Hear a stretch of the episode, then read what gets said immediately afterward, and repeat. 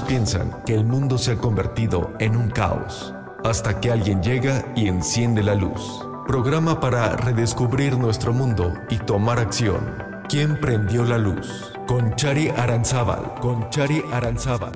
Martes, 12 a 14 horas México. Radioalterego.com. Con R de Rock. Desde la comarca lagunera y para todo aquel que quiera escuchar, esto es ¿Quién prendió la luz? Soy Chari Aranzábal y les agradezco que estén sintonizando radioalterego.com. Ay, que me estoy oyendo así. A ver, amigos, mejor así más seco. Fíjate, así era. En vez de andarme alejando el micrófono, me lo debía haber acercado. Buenas, buenas tardes otra vez a todos. Gracias por estar en radioalterego.com. Ya saben, esto es quien prendió la luz y estamos transmitiendo con muchísimo gusto desde la comarca lagunera para el mundo entero, gracias al Internet. Hoy es un programa diferente a los que hemos venido estado haciendo últimamente. Em, bueno, ustedes ya saben que soy artista, me encanta todo lo que sea el arte, el cine, la televisión, el canto, el teatro siempre están en este programa y acaban de ser los Óscares el domingo. Si acaba de hacerse el Óscar, la gran fiesta, entonces hay que hablar de ella el día de hoy y por supuesto invité a alguien que sí sabe de cine. Invité a Alex Rodríguez. ¿Cómo estás, Alex? Escritor crítico de cine y de series, lagunero. Bienvenido, bienvenido Alex. Gracias por estar aquí. Gracias, gracias, muy contento de estar aquí. Pues mira, a mí me gusta el cine, ¿no? Y lo veo. Y me gusta mucho ver series y compartir la experiencia que tengo yo, o sea, mi, mi experiencia con la película que acabo de ver y con la serie que acabo de ver y también es el caso en redes sociales de los libros que acabo de, leer, ¿no? Ya mm, no me considero ni experto, ni, ni, así alguien que tenga una autoridad, ni, ni, mucho menos. Digo, al final de cuentas, como ya van varios años que llevo haciéndolo y también tantos años en los medios de comunicación, pues la gente como como que te va ubicando y al, y al, final de cuentas tu opinión pues va teniendo una, un peso, una cierta importancia pero, pero para nada lo haría yo como un experto de cine, ni, alguien a que, viene a dar cátedra, ni enseñar, ni mucho menos. Es nada más mi opinión. Eh, también ya con experiencia de analizar varios eventos de premiación de Óscares, eh, de Globo de Oro, de Emmy, también que se, se premian a la, a la televisión. Y ya uno más o menos sabe cuál es el discurso de tal evento, de, tal año, claro. qué, qué, preferencias políticas y sociales se están tomando en cuenta en tal temporada. Y es lo que vengo a compartir y, gracias por la invitación, pero hay muchas cosas que no sé, muchísimas, como, como todos creo. Claro, como todos. Pero aquí la verdad es que sí has venido em, ejerciendo el oficio, ¿no? Sí, has venido ejerciendo el oficio de crítico, de observar, de estar pendiente, de que haya una pasión, un gusto por el arte y por el mundo audiovisual. Entonces, pues eso nos, nos da para invitarte aquí al programa y para preguntarte quién prendió la luz en ti para, para tener ese gusto, esa pasión y dedicarte a esto. ¿Quién prendió la luz en ti? Pues Primero, el, gusto por el, arte, yo creo que desde, desde niño, ¿no? O sea, porque mi mamá es pintora, reconocida, pintora lagunera, entonces desde niño estoy, eh, pues como en, esa, en ese entorno de exposiciones de pintura, de, sobre todo de, de gente que iba a mi casa, pintores, músicos, escritores. Entonces, como que ya vivo en ese ambiente, pero yo siento que todo va de la mano. Yo, yo que me encanta la lectura, que soy escritor, que es a lo que más tiempo le dedico durante el día y la semana a la lectura. Eh, las series de televisión y las películas son una vertiente de la literatura, o sea, son variantes, No, no, no son temas totalmente apartes, ni, ni se requiere dedicarse nada más a la literatura y luego totalmente otro tema es el cine, no, más bien son primos hermanos, al final estamos hablando de narrativa, estamos hablando de personajes, estamos hablando de cómo se desarrolla un tema, qué clímax tiene y cómo termina, o sea, es una narrativa como tal y lo vemos en las películas, lo vemos en los libros, lo vemos en las buenas series o, malas, dependiendo de, de, qué es lo que estemos buscando. Y luego eh, ya con el paso de los años, conforme vas viendo bastante cine y leyendo libros, hay unas temáticas que se repiten, o sea, son, son como estructuras ya que, que, creo es a lo que voy a llegar cuando hablemos de Coda, la, la, película que, ganó el Oscar a, Mejor Película. Eh, yo lo que busco siempre que encuentro un material nuevo o que me llega a mis manos o está en la televisión es originalidad, o sea, ¿qué, qué nuevo me vas a contar? Porque una historia de una familia de clase media baja, que hay un miembro de esa familia que de alguna forma tiene una genialidad y que todos la apoyan para que salga adelante. No digo que sea malo, de hecho la película es bonita, bonita. El tema es súper nuevo, Alex, ¿de qué me hablas? No, o sea, y, eso lo, lo, nunca, nunca habíamos sabido de ese tipo de es, ese, es, ese es, mi, mi, punto, que como Coda hay 400 películas y las hemos visto y las hemos visto y entiendo que a la academia le gusta mucho, eh, pues, abarcar ese tipo de temática que no está mal, pero para premiarlo y para... Creo, creo que se fueron por una fórmula políticamente correcta fácil, se fueron a la fácil. Sí y ya pues nos quedaron obras de arte realmente originales y, que tenían pues bastante más mérito. Eh, no en el olvido, porque ojo, Coda va a quedar en el olvido. Eh. En 5 o 6 años ya nadie va a hablar de Coda. Y sí van a estar hablando, por ejemplo, de Licorice Pizza, que creo que es una película que va a envejecer muy bien, del poder del perro, ni se diga de Dunas, ¿no? que Dunas en su segunda parte creo que va a arrasar otra vez. Y así nos vamos, o sea, porque hace unos cuatro años que ganó The Green Book, o hace cinco que ganó eh, Moonlight, que, o sea, que, para mí ganaron mal, que, que la merecen otras películas, nos acordamos más de las que no ganaron que de las que sí ganaron, y eso también es un efecto de los Oscars. Híjole, pues sí, yo creo que hay mucha tela de dónde cortar el día de hoy. Le agradezco también a José Pablo Montaña, actor y cinéfilo muy joven. Gracias, hijo, por estar aquí con nosotros, porque le encanta el tema. Así es que, ¿qué opinas de los Óscares de Antier? Híjole, creo que fueron bastante sorprendentes. Eh, si tomamos en cuenta que los Óscares llevan con un rating bajo los últimos años, eh, creo que con lo que sucedió ayer ganó al menos un poquito de interés. Eh, comparto toda tu opinión. Eh, creo que películas como Coda, aunque sean muy bonitas, van a pasar al olvido. luego también entiendo que luego vi muchas películas que hoy en día se, podría, se puede decir que es difícil hacer algo totalmente original cuando llevamos en una industria en la que en la que llevamos tanto tiempo que se puede decir que ya todo se vio. Pero que en realidad no es así, que en realidad podemos encontrar material de muchos lados y que solo necesitas un poquito de imaginación.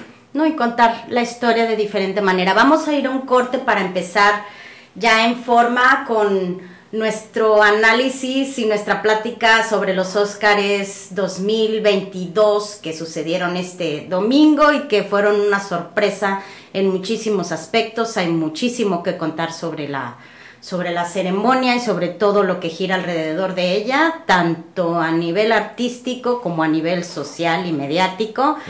Así es que vamos a un cortecito rapidísimo, no se vayan amigos les recuerdo el número de WhatsApp por si quieren hacer algún comentario, sugerencia o participar de alguna manera. 871-263-8574. 871-263-8574. Vamos a un corte y regresamos. Esto es ¿Quién prendió la luz? Regresamos, regresamos a quien prendió la luz. Estamos hablando hoy de los Óscares con Alex Rodríguez, escritor y crítico lagunero, y también con la participación de José Pablo Montaña. Los Óscares del domingo.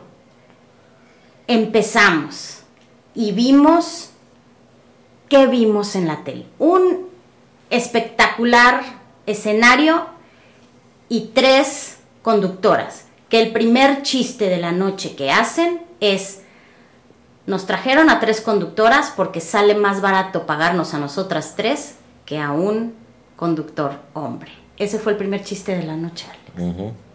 Sí, sí. Em, a mí en ningún momento me hicieron reír, ¿eh? Ninguna de las tres. Ninguna. Cada vez que abrían la boca era decir, no manches, qué perras eh, si me dejan aportar algo. O sea, perdón por la palabra, pero no por, híjole, es por lo, por lo crudo de los chistes, por lo agresivo, por lo violento.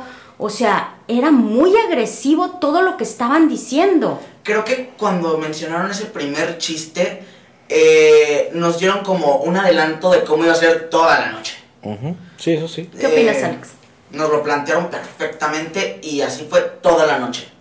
Sí, bueno, insisto, la academia se iba a ir por lo políticamente correcto, entonces ahí ya hay una denuncia social, las mujeres ganamos menos que los hombres. Que se viene diciendo desde forever. Sí, sí, y, está bien que lo digan, yo no lo vi mal. O sea, está bien, no, no sé si de risa, pero como algo, un, factor social, económico, es, cierto. Em, yo como soy fan de los estandoperos, no sé si fan, pero me, gusta verlos. Eh, y, sé que son crudos como Rick Gervais, que en los Globos de Oro le dio una arrastrada a todo mundo y no se atreven a invitarlo otra vez por, pues, por ese discurso tan, tan ácido que tiene. Pero es ácido muy inteligente.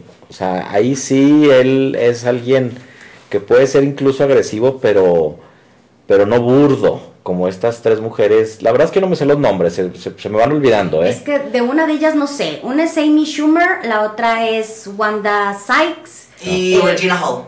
Regina Hall, ok. En mi opinión, creo que la peor de, la, peor de todas fue Regina Hall con eh, un chiste que sucedió más adelante. Eh, bueno, eh, ¿cómo se llamó la que quitó a Kristen Dunst? De, Amy Schumer. esa fue Amy Schumer. Pero Regina Hall eh, hizo un, hizo un chiste, mm. eh, empezó a pasar a todos los solteros al escenario.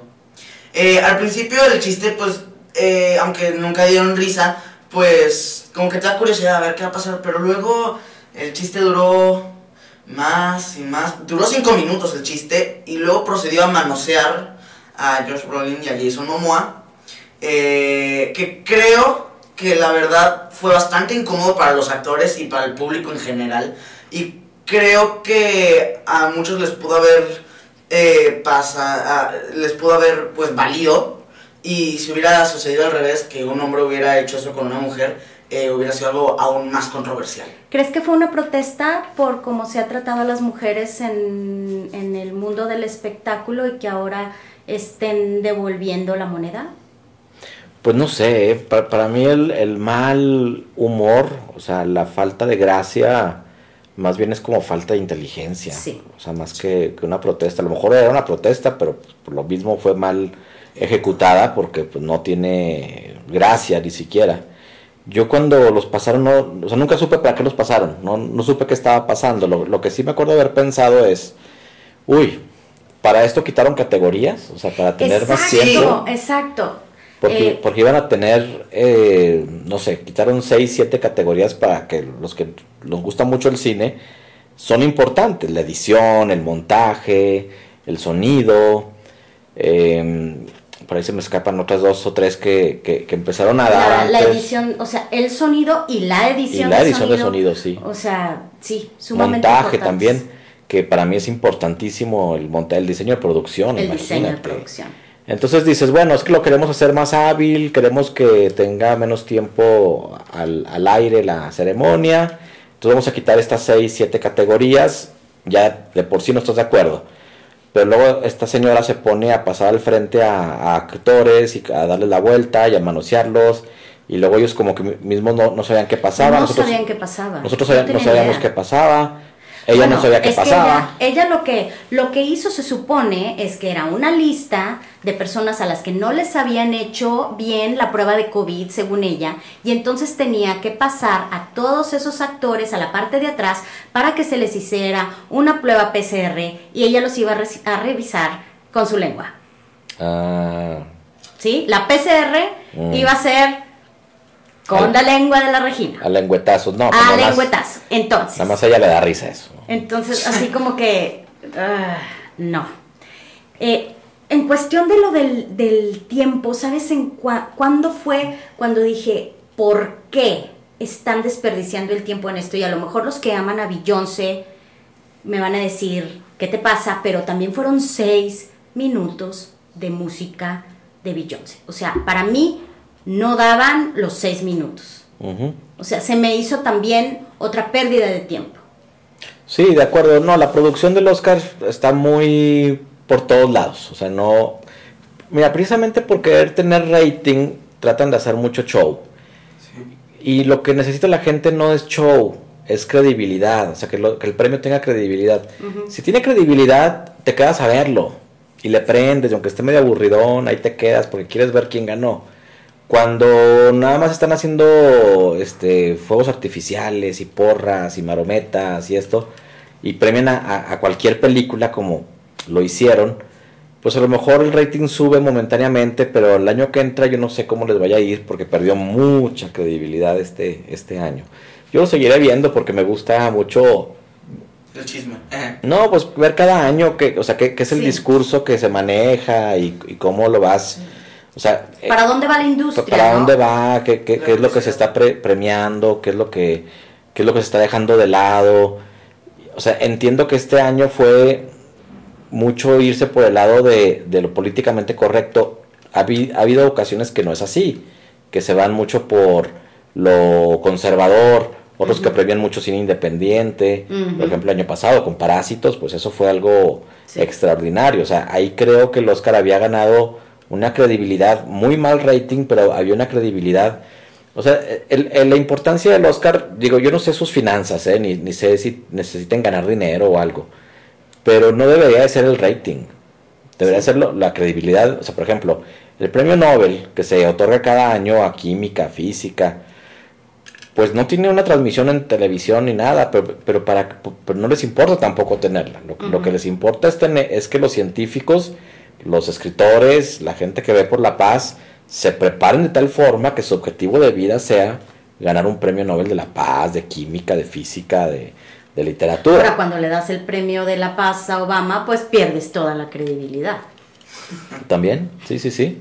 Entonces, yo creo que va, uh, o sea, en ese sentido va el mundo de, de las premiaciones y el mundo occidental, ¿no? Como que está cambiando, las estructuras están cayendo, eso que ni qué.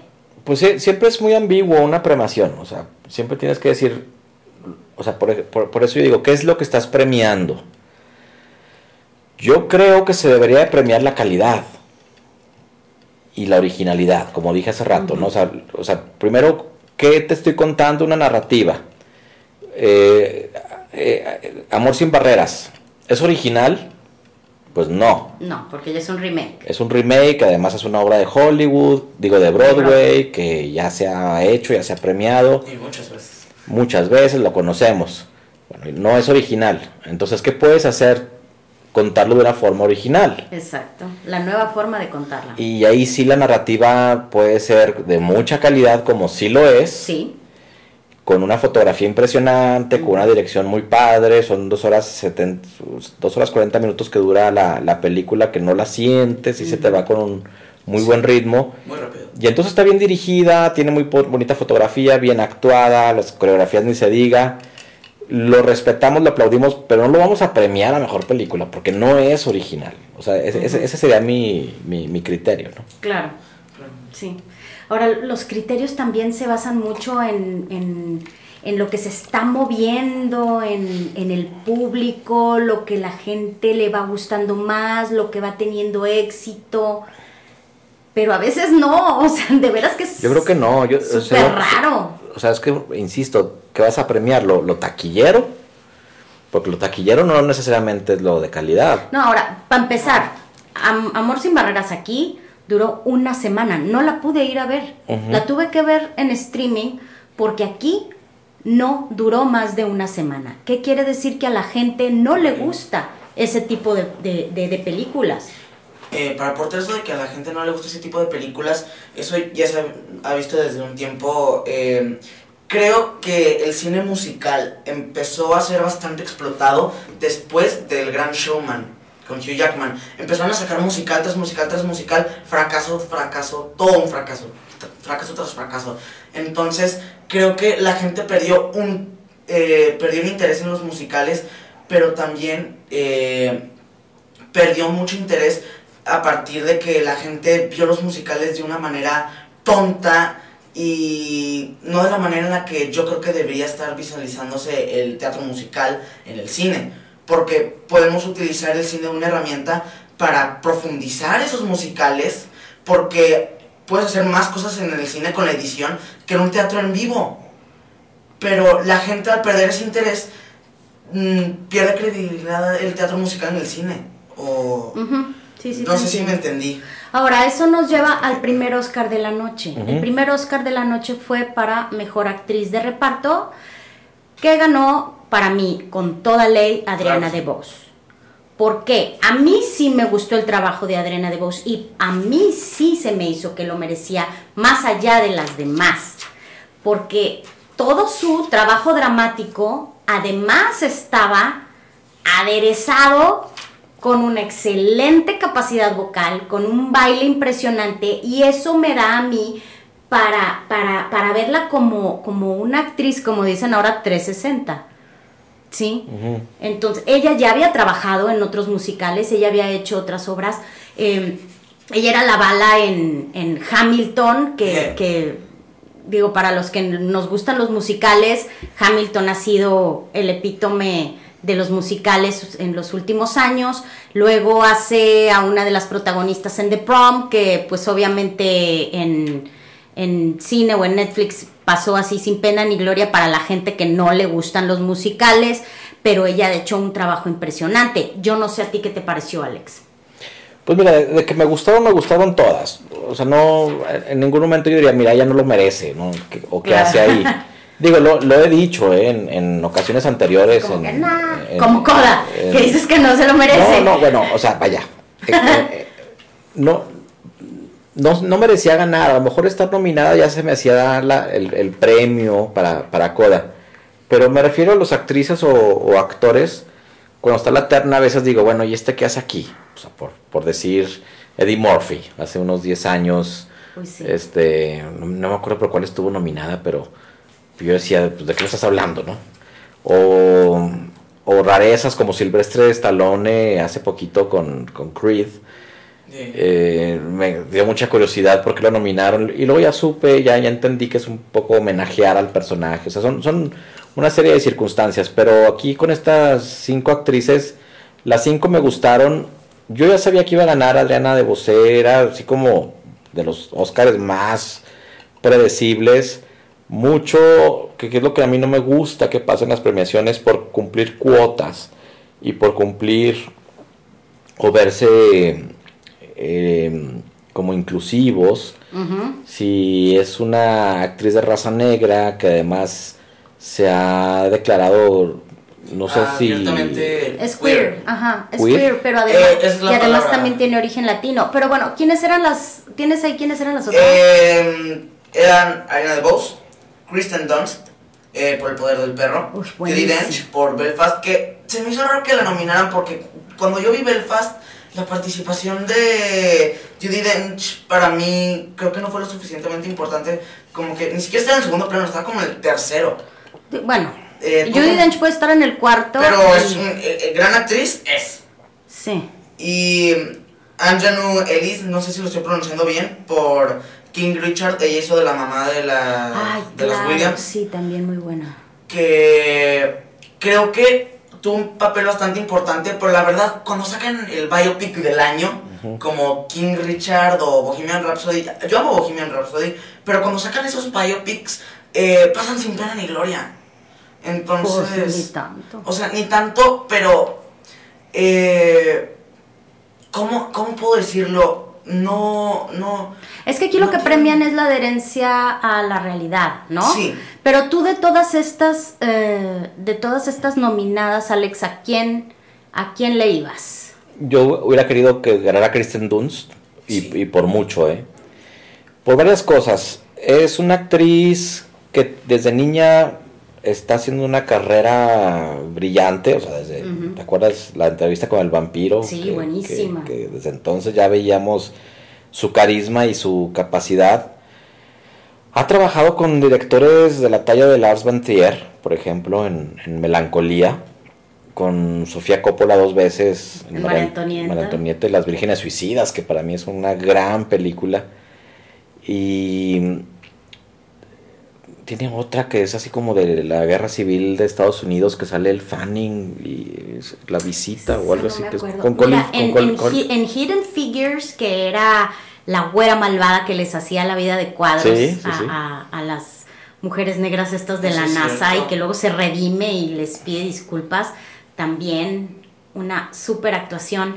Sí, tal vez me deje llevar por mi amor por el teatro musical. por el musical. Pero, No, o pero, sea, la, pero ves los cortos y, y entonces estábamos todos en familia y empiezas a ver los cortos de cada una y dices, Es que eh, yo también pensaba que el premio estaba entre Kristen y, a- y esta Ariana. Y creo que el criterio para que ganara Ariana de Bose fue- fueron dos. Además de que, como tú ya habías dicho, que ella es lo que se considera una actriz 360, baila, canta, actúa eh, y todo de una manera magnífica.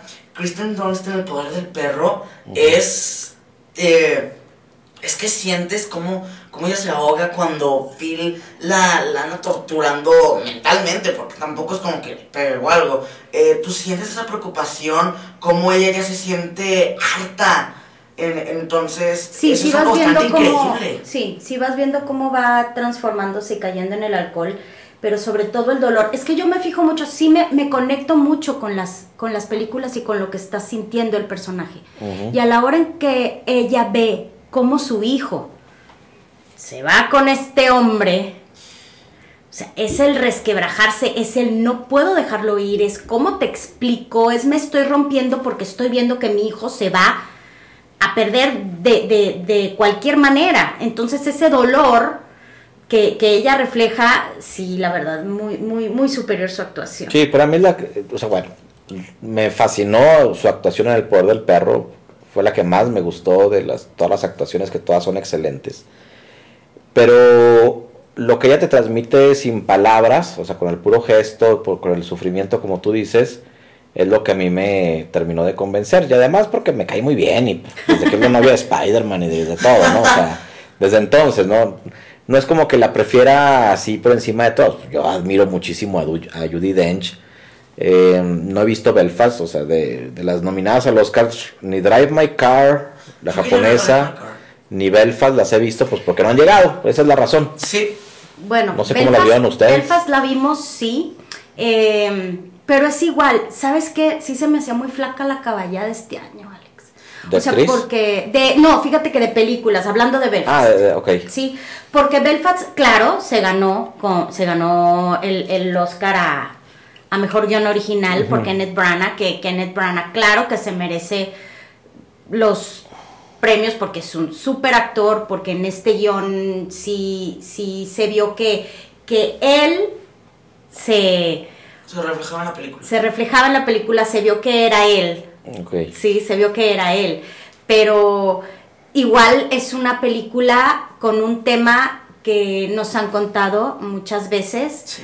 pero llevado de otras maneras, redescubriendo de otras maneras, eh, vi- viéndolo desde, desde otras aristas. Entonces, sí es una película muy linda, muy conmovedora, este, y también muy desgarradora, que luego nos tienen acostumbrados a grandes vueltas de tuerca que esta película no la tuvo.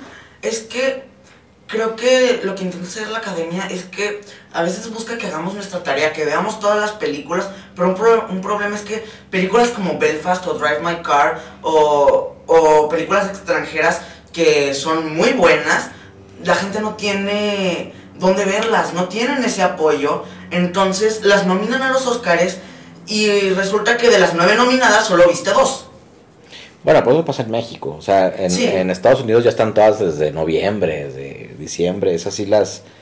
En Estados Unidos es más fácil, mucho más fácil acceder a, a- a las películas.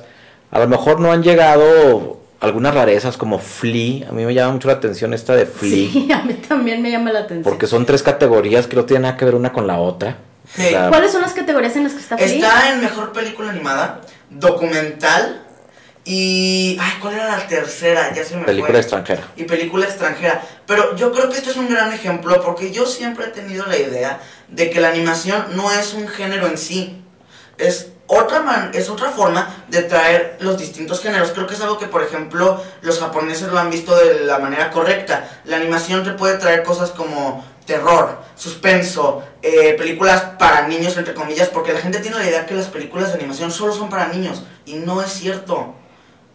Sí, no, no, no. O sea, digo, ha habido películas animadas para adultos y actualmente se ven muchas series animadas para adultos, muchísimas, ¿no? que, que ahí están en, en Netflix a la mano de todos los niños y, y a veces alguien le, le puede poner... Por accidente. alguna- ah, mira, ponte a ver esta caricatura, ya, cállate. Sí. Y no, no, estás viendo algo como Rick and Morty, por ejemplo. Ah, lo que ocurrió con la fiesta de salchichas, eh, que todos ¿También? pensaban que era una película así normal Sí, sí. eh, para niños y pues no lo era. Creo que uno de los ejemplos de películas animadas eh, que toquen un tema fuerte o un género con el terror es La Casa de Netflix, que es algo reciente. Ah, ok. Eh, que son tres cortos de terror en una sola película, y te- y, eh, pero están en animación. Entonces, eso es un gran ejemplo para que la gente entienda que la animación no es solo para niños. Sí, no. Luego, como la nana es la, la tele. Sí, sí, sí. Entonces, Pero fíjate está- lo que, lo que decías de guion original, eh, yo insisto, ahí es otro error, ¿eh? Y, y- y no he visto Belfast. Pero Licorice Pizza, mira, ¿qué pasa con Licorice Pizza? Sí, cuéntamelo Eh. porque ayer intenté verla Ajá. y no pude más. O sea, ya a la mitad, ya cuando aparece, eh, eh, este, ay, se me fue el nombre. El ¿Sean Penn? Sean Penn. Ah, Cuando aparece Sean Penn y que empieza ya a seducir a la chavita y todo, yo dije, ay, se me hace que ahora sí ya se va a poner buena, pero ya me tengo que ir a dormir. ah, ok. ¿Sí? Mira, el, el director es Paul Thomas Anderson. Es el, el creador de este guion además. O sea, él, estaba nominado también a guion original. Eh, aquí voy a pecar un poquito de, de no objetivo porque de los directores vivos es mi director favorito. Ok. Es el que más me gusta y me interesa mucho su cine. Las películas que él tiene, que son pocas, las he visto varias veces. Y conforme las veo, me, me gustan más. O sea, como que le encuentro cosas diferentes o le encuentro esta belleza. Licorice Pizza no es una película eh, psicológicamente profunda. No está hablando de personajes complejos Sí, no. está hablando de una situación en la historia, o sea, un, un- un holocausto o algo así. No. Es un amor adolescente de un chavito de 15, 16 años que se anda ligando a una de 23 25. o 25. este. Punto, punto, ¿eh? O sea, no. Y, y- y es un retrato de la, de la California de los años 70, empezando la, la década de los 70, y cuáles como los recuerdos de Paul Thomas Anderson, porque eso también tiene mucho de autobiográfica, Ok. muchísimo de hecho, de, de- de- ese momento preciso de la época, California, los 70, cómo se vivía el amor, cómo se vivían las novedades en el mercado, la falta de gasolina histórica que hubo ahí en, en- Estados Unidos por alguna cuestión con Arabia, un pleito político. Eh, hay que fijarse mucho en la forma con el Licorice Pizza, el, el manejo de tomas, los paneos, el manejo de filtros, la fotografía, el uso del color. Entonces, no busquen así como que la gran película que te va a trascender y te va a dejar pensando y te va a dejar este mensaje profundo. Es una historia de amor juvenil y punto. Pero está lleno de referencias cinematográficas, lleno de referencias históricas.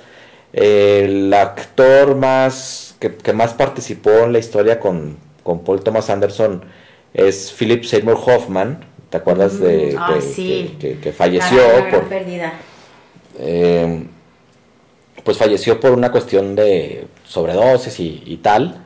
Entonces, el hijo de Philip Seymour Hoffman, eh, Charlie Cooper se llama, es el actor de, de- de- de esta película. No me digas que es el chavito. Sí, sí, es el hijo. Lo vas a reconocer por los gestos, por la cara, por la forma de hablar por teléfono. Hasta ahorita que me dices, voy a empezar a ligar, pero no lo, no lo ubicaba así. Yo creo que por lo que sí. estás hablando de Licorice Pizza, creo que tiene un tono bastante nostálgico. Eh, yo no tengo ningún problema con la nostalgia en las películas mientras se use de la manera correcta. Ay, pero ¿cuál es la correcta?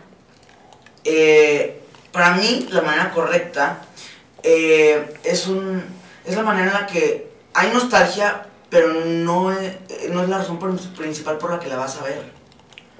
Porque hay películas en las que solo te venden la nostalgia y, al, y la nostalgia, al ser la pura base, se pierde. Porque, como dice Ale, deja de ser algo original.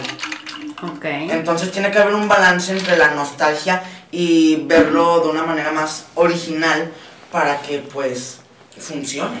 Muy bien. Sí, hay, no- hay nostalgia, bueno, casi todos los, na- los, los que somos narradores narramos a través de la nostalgia, ¿eh? o sea, sí queremos contar, casi todos, no digo que siempre, pero pues contamos nuestra infancia, nuestro momento en la juventud. Es que, ¿qué vas a contar si no es lo que traes adentro? Ca- casi siempre, conoces. casi siempre tiene que ser un poquito catártico para trabajar tu, tu infancia, tu juventud.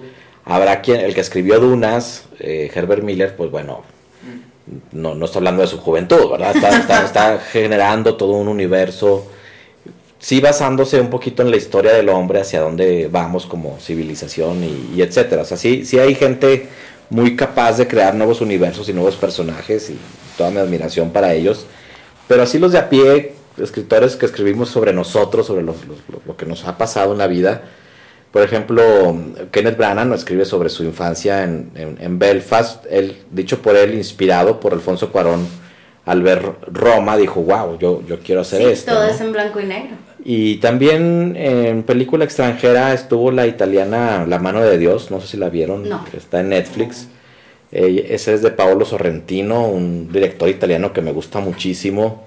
Él ganó la gran belleza en película extranjera hace como 6, 7 años, que les recomiendo mucho también. Tiene en, en HBO, si tienen HBO, una serie que se llama The Pope, el, el- Oh, ¿es el- él? el Sí. Papa es de Pablo Sorrentino.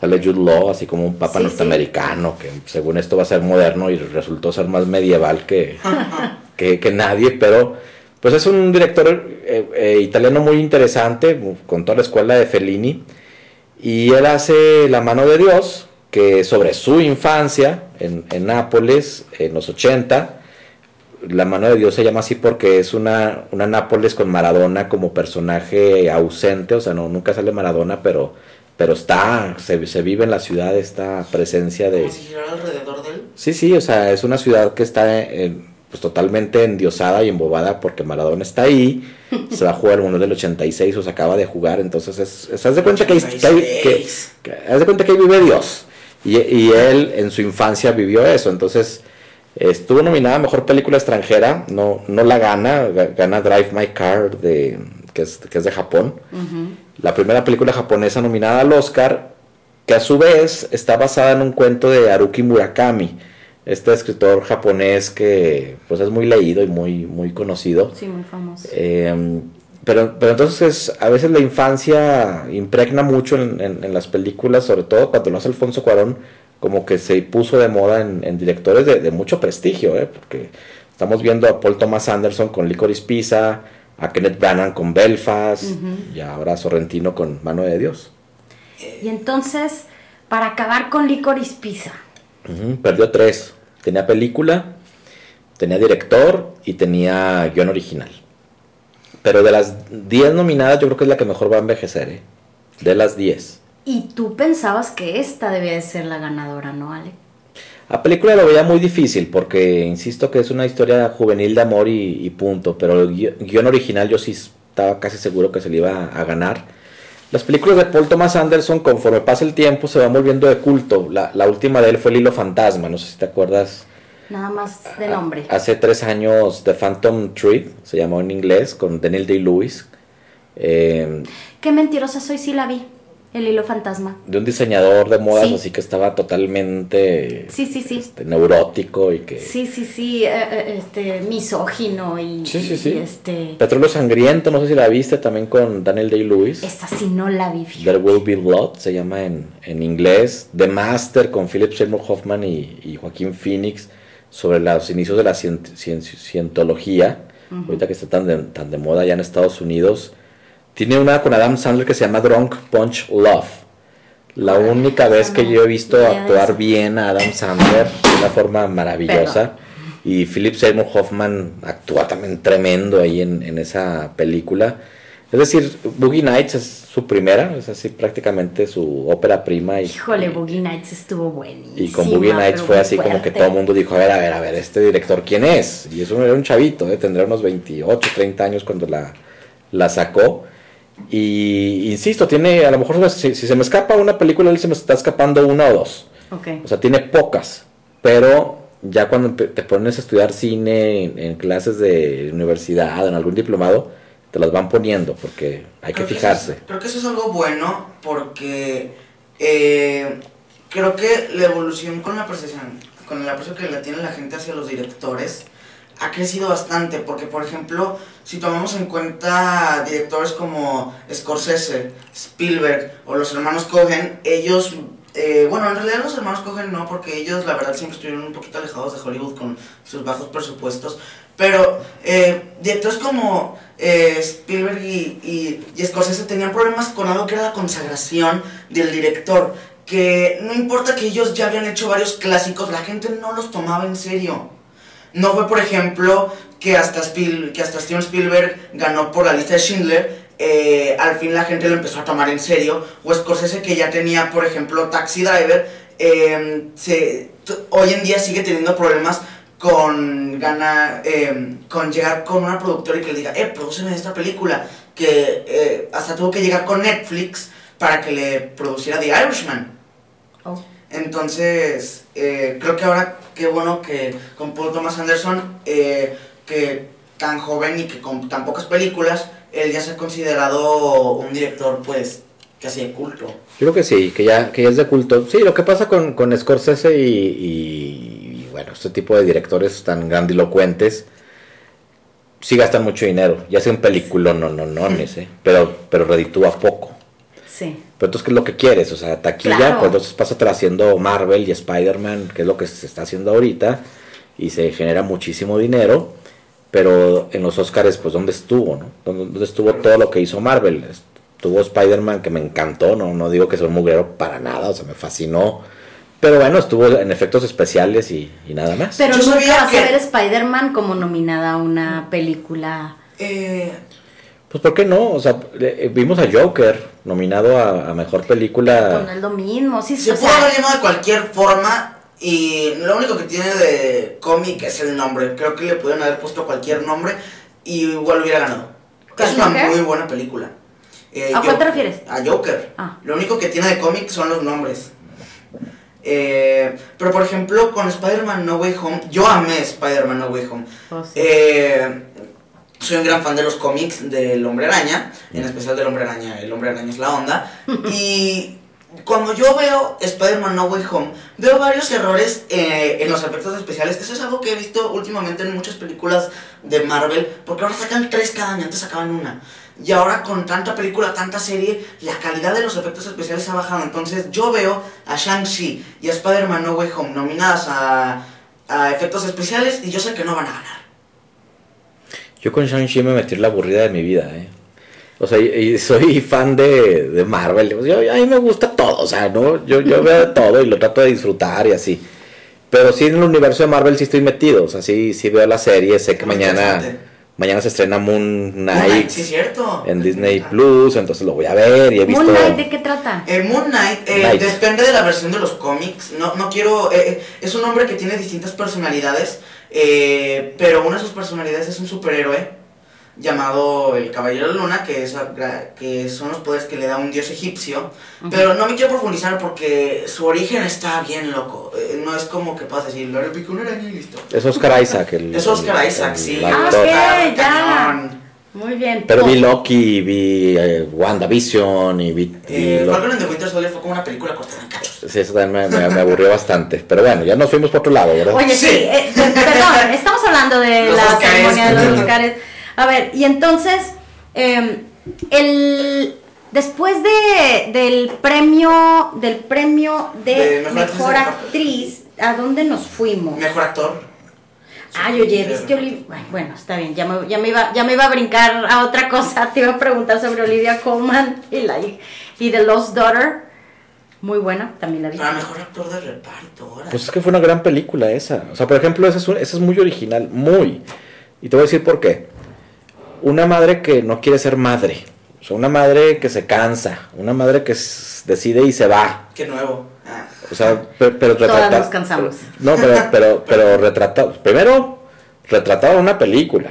Sí. Y después que, se, que, que de alguna forma la gente sienta empatía por ese personaje de decir, claro, yo también me he querido ir, yo también he querido dejar todo por mi carrera, no lo he hecho, pero ella sí lo hizo, ella estaba como... Y, y no se fue para siempre, ¿eh? se, No, fue- se fueron tres añitos. se fueron o sea, tres años. Tres añitos no es nada, ¿eh, mija? Tres añitos no es, Es nada. mucho, es mucho, tres años. Sí.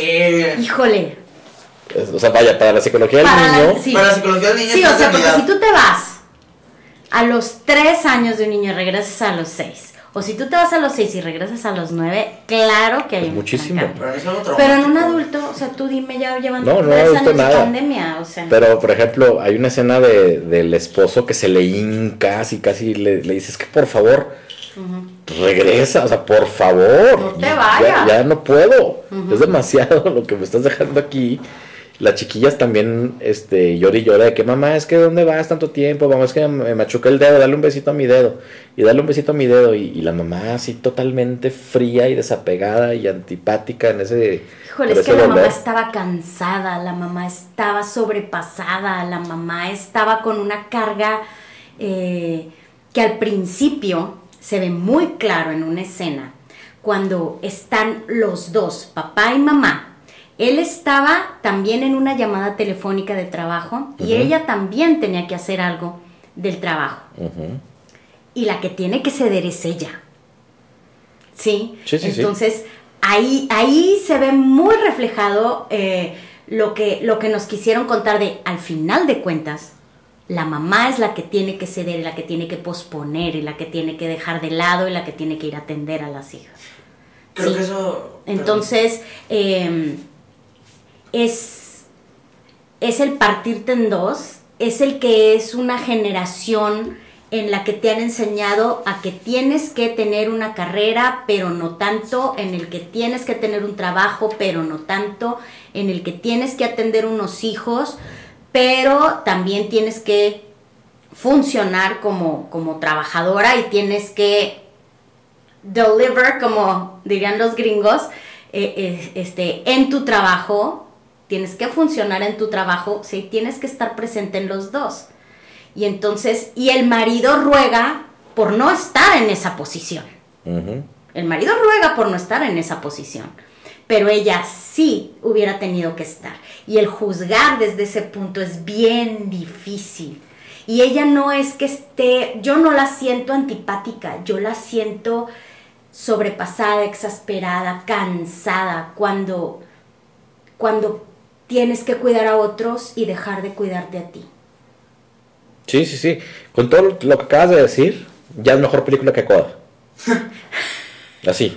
Ya es más interesante que Coda, ya es más profunda, ya tiene una psicología mucho más nueva, ya tiene una narrativa que, que, que, que, que confronta. Creo que lo interesante con lo de la hija oscura es que eh, te, la pin- te lo ponen como si ella, fu- eh, ella es la protagonista, entonces en teoría ella debería ser, eh, entre comillas, la buena, pero abandonar al- a, tus hijos, bueno, a, su hija, eh, con- cuando hace todo lo del abandono y se va por los tres años, eh, uno con el- sin el contexto diría, ay, qué mala, ya no me cayó bien. Pero la película trabaja de cierta manera, que, que eso es algo que me parece súper interesante, que, lo te lo te intentan ponerlo todo para que no te enojes con el protagonista, porque al final esa herramienta de que ella es la que tiene que ceder, eh, lo utilizan a favor de la película para que pues le entiendas, para que empatices y al final eh, sigas metido en la historia. Bueno, ahora, hay una cosa muy importante que, que sucede al principio. Al principio tú la ves herida y la ves que cae a la orilla del mar, lago, no sé, el mar.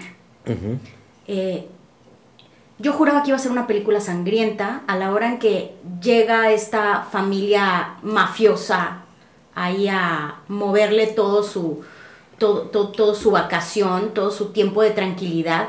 Yo dije, aquí la van a matar, ¿qué le van a hacer? La muñeca. Me tuvo en la orilla del asiento solo por la muñeca. Devuelve la muñeca por piedad. ¿Qué sigues haciendo con Qué interesante eso, ¿eh? Lo de la muñeca, porque, porque se la roba.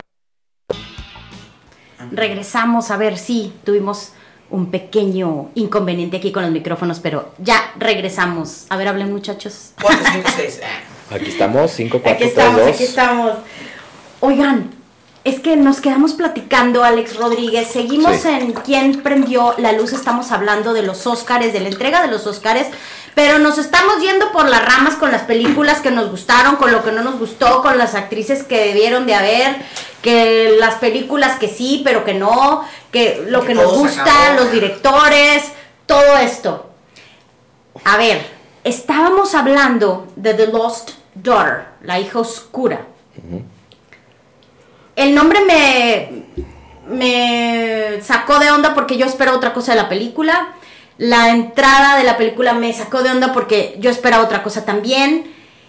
Pero todo el tiempo la película me tuvo en el asiento por una muñeca. Sí, sí, sí. Sí, ese es muy interesante, ese símbolo.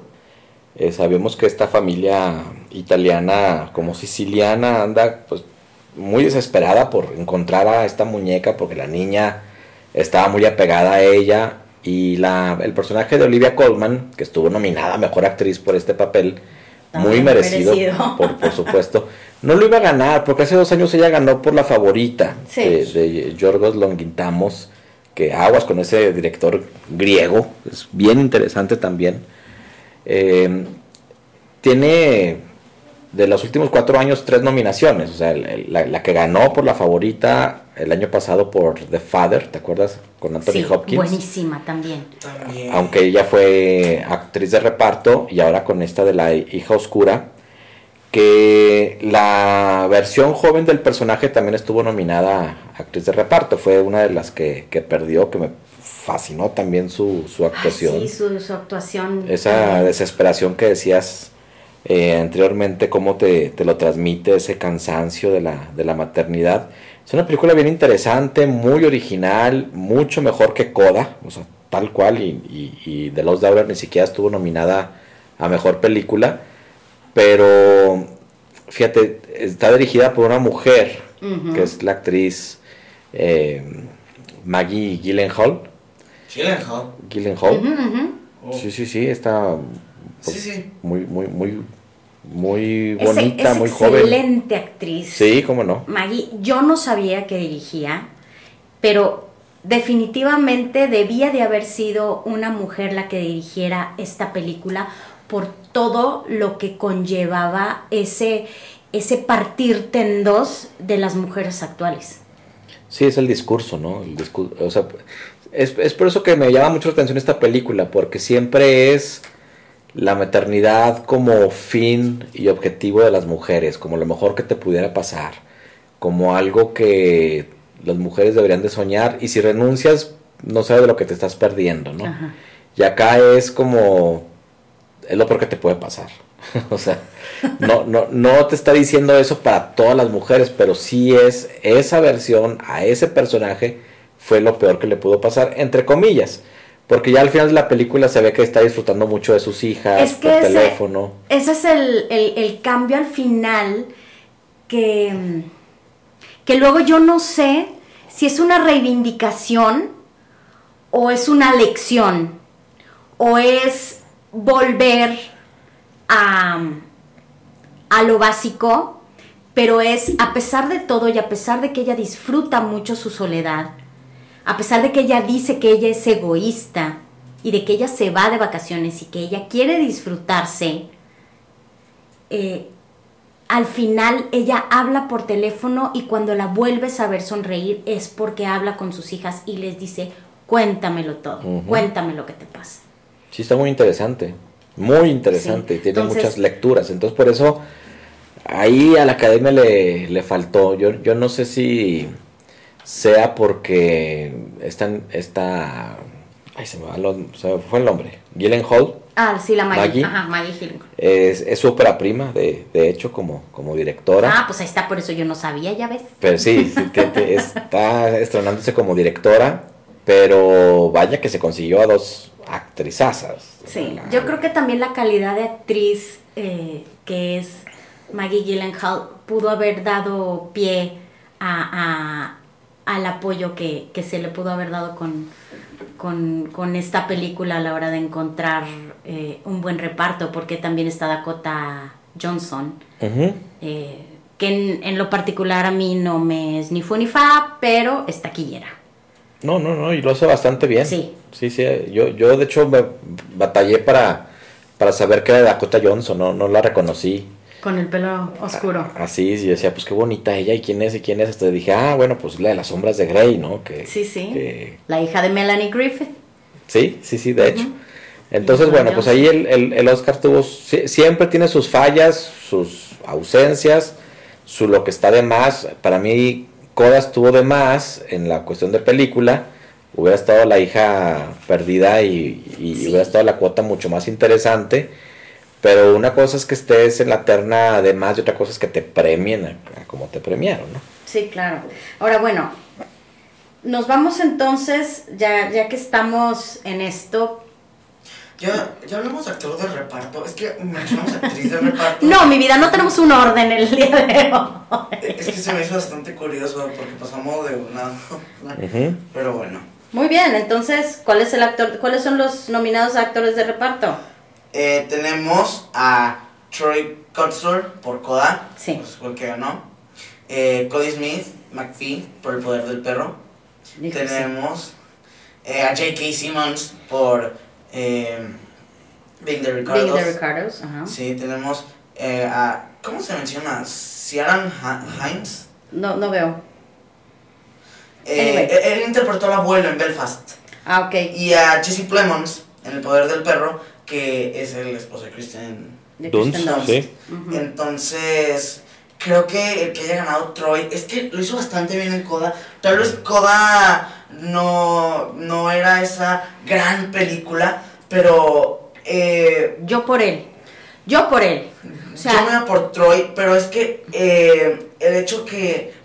Eh, el, el hecho de ser sordo puede ser algo bastante difícil a la hora de trabajar como actor, porque en mi experiencia no es solo es estar diciendo tus líneas y el estar actuando, es estar al pendiente de lo que hace el otro, de lo que te pide el director, de la iluminación. Eh, entonces hay tantos factores que pues uno necesita escuchar para poder, eh, para poder ejecutarlos. Y, creo que el, el, hecho que Troy haya dado una gran actuación, eh, aunque sea sordo, es, es magnífico. Eh, los nominados por el poder del perro, que son Jesse y Cody, también lo habían hecho magnífico. Eh, pero es que Troy se lo lleva. Jake Simmons también es un gran actor, pero no sé, luego lo siento como el mismo en sus películas. No, no lo sé. Eh, y Ciaran Hines en Belfast también fue perfecto, me encantó. Ay, es hermoso el abuelo. Eh, pero tampoco era así como para. Pero no era para Oscar. no, era para Oscar. No sé, ¿tú qué opinas de este, de este premio, Alex? Pues sí, Troy Costur era el más cantado, yo creo que de todos. Junto con Jane Campion, la, la directora del Poder mm. del Perro. Sí, Ahorita vamos a llegar a la directora, pero era así cantadísimo. Eh, en, en los dos ocasiones sí es por calidad, cosa que me da mucho gusto, pero también con Tony, ay, ya se me fue el nombre, el, que ganó. Eh, Troy Kotsur. Troy, perdón, Troy Kotsur, eh, la corrección política le pesó mucho, ¿no? bueno, ahora, híjole, es que sí te voy a interrumpir, perdón, pero hubo una escena en la que lo ponen en los Oscars donde él está actuando, que es así como que el ejemplo, aquí te ponen el pedacito donde, donde te demuestran por qué está nominado. Para mí, la escena donde él se gana la nominación es cuando él ve a su hija a los ojos y acepta que la hija tiene que seguir su camino y acepta que la hija tiene otra manera de ser que no es la de ellos, que la hija no tiene por qué sacrificar su vida por sacarlos del atolladero todo el tiempo y que la hija tiene que partir y que él como padre, en todo su amor, le dice adelante. Es esa... lo que te comunica con su cara no tiene que hacer ninguna seña. Porque lo que él comunica con su cara, bueno, es que lloré 20 minutos. Hablamos de la escena del auditorio. No. Cuando, no, es que esa fue la que a mí me pegó. De que cuando está escuchando a la hija cantar y él, y él no le escucha, no le escucha y, y, él, y él se pone triste. Y, tú lo puedes ver. Todos son gestos. Hay un libro de Michael Caine de la importancia de los ojos en, en el cine y está ahí. Sí, los ojos de él, pero cuando ella... sus gestos. Cuando llegan después de haber ido al concierto y que él, dice, no voy a entrar a la casa, voy a quedarme aquí afuera, se pone a pensar, la hija llega, se sientan en la parte de atrás de la camioneta y entonces ahí él es donde cede completamente y donde abre su corazón y le, o sea, y le dice, le da, le abre la puerta a su hija. Ese momento para mí es en donde él gana el Oscar a mejor actuación. Porque sí, es muy emotivo. Es, muy emotivo, eh, te lo transmite de una forma eh, pues muy, muy real, se, lo crees perfectamente. Yo quiero ser muy claro, no digo que no sea merecido, es claro que lo tiene merecido, pero a la academia le convino ah, sí, siempre. Que, que, que, fuera sordo y que él pues actora también, dijo, me voy a la segura, me voy por el aplauso, me voy por lo políticamente correcto. Em, de este abuelo de Belfast, Cioran, es un actorazo británico que tiene una carrera muy importante, sobre todo en televisión. Si ven la serie de Roma en HBO, que tiene como 15 años, él es Julio César y es un papel extraordinario es, fíjate, de, de, todos es su, a lo mejor me equivoco, pero estoy prácticamente seguro que de todos fue su, su primera nominación. Fíjate. De, de, los cinco. No, bueno, J.K. Simmons, de hecho, lo había ganado el Oscar por Whiplash, pero ah, quitando a J.K. Simmons, todos los demás es su, su primera nominación. Y fue uno, lamentablemente lo de Will Smith eh, opacó muchos momentos muy emotivos en lo del Oscar. Porque cuando gana Kotsur, eh, la gente aplaude con este lenguaje de, señas, o sea, haciendo como una reverencia con, con las dos manos al aire. Y eso fue muy padre. Y el discurso, pues en el lenguaje... Perdón, en el lenguaje sordo eh, eh, también es inclusivo. como la gente lo reconoció, se puso de pie. Ahí a, a, mí no me sobró nada. O sea, ahí sí yo se lo hubiera dado a él y Koda se hubiera ido muy satisfecho con, con ese Con eso. Sí. Ahora, Koda, yo no sabía hasta que lo busqué y dije, pues que ¿por qué Koda? Porque Koda es Child of Deaf Adults. O sea, hijo de padres adultos sordos. Entonces yo no sabía por qué se llamaba así. Yo, ¿por qué Koda? ¿Por qué Koda? Y, y, y pues es eso, ¿no? La historia de, de una chavita que tiene que vivir en un mundo así, como por ejemplo eh, el Pony Ruiz. Sí, claro. Sí. Sí, sí. Entonces, sí, el Pony Ruiz, sus, sus papás ambos son sordomudos. Entonces, pues no sé, es, es como, como dijo mi, mi hija a la hora en que, en que gana Coda, dice, sí, ganamos las minorías. y eso fue, ¿no? Yo creo que esta entrega es toda la gente afroamericana, todas las personas de color que puedan participar en la ceremonia, aquí van a estar. O sea, contados esta vez eran personas blancas los que estaban participando en todo lo que era la conducción y la producción. Y a mí eso es algo bueno, pero al mismo tiempo malo porque tenemos por ejemplo a Troy ganando eh, actor de reparto. Pero la gente lo único que se fija es que es una minoría. Entonces la gente solo se preocupa que sean minorías, minorías, que las minorías resalten, pero luego se nos olvidan que esas minorías no, no están ganando porque son minorías. Bueno, en los Oscars sí, porque pues ellos se van por la fácil a veces, pero ellos deberían estar ganando porque hacen un buen trabajo. Entonces, eh, eh, a, mí, a mí me gustaría que más que dijeran que ganamos las minorías es ganó la gente que hizo un esfuerzo y que, y que, eh, y que de verdad fue el mejor. Sí, es lo que se debe de premiar, la calidad, siempre. O sea, no siempre se premia, pero... Sí. Lo que ¿Será que estamos como en una época pendular, Alex? En las que estamos...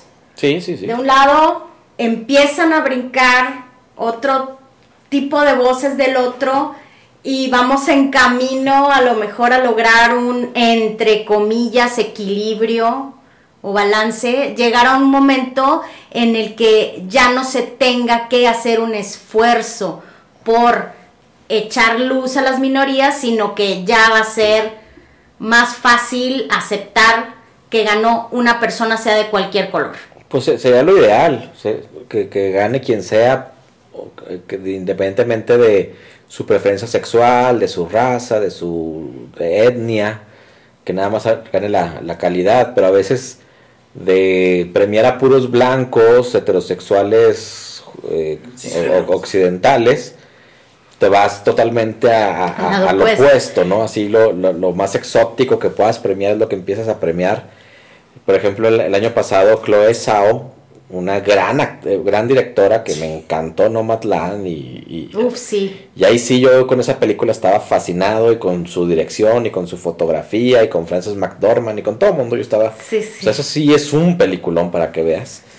Eh, también le combino la academia porque eh, primero es mujer y luego es china pero con rasgos étnicos indios. Sí.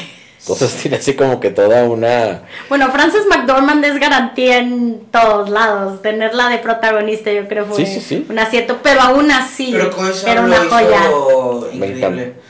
No, pegó tanto que hasta Marvel la llamó para hacerla de Eternal. Sí, te dirige Eternals. fue también en esa, pero a mí me gusta que lo hizo como A mí me gustó mucho Eternals, fíjate, y a casi nadie le gustó.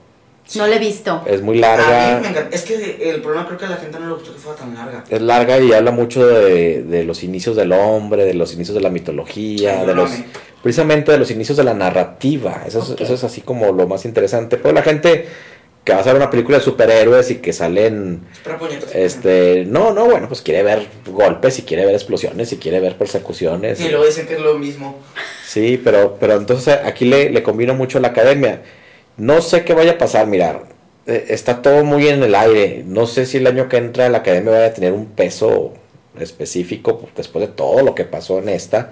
mira, este lo estamos hablando y, le estamos rascando por muchos lados y, tuvo muchos elementos. Pero si hubo una junta ayer u hoy en la academia de cómo nos fue, yo diría fue un desastre. ¿De plano? Yo diría fue un desastre. Sí, Ajá. sí yo también pienso igual. O sea, fue un desastre, nos fue mal por todos lados. Sí, sí, sí. Por todos lados. Ha sido muy criticada por parte, por parte de, de, la comunidad femenina como una entrega sumamente entregada de nuevo a la violencia estética. A la violencia estética por donde lo veas. Amy Schumer empieza con chistes gordofóbicos, con chistes... Eh, eh, con eh, Jennifer Lawrence, que acaba de tener un bebé, pues estuvo bien, pero la verdad es que engordó. Entonces, o sea, si nos estamos. Y, y, luego la otra trae a todos los solteros y dice que les va a hacer la revisión de la PCR, ya, este dándoles besos, eh, eh, este, metiéndoles la lengua hasta la garganta, eso dijo, dijo.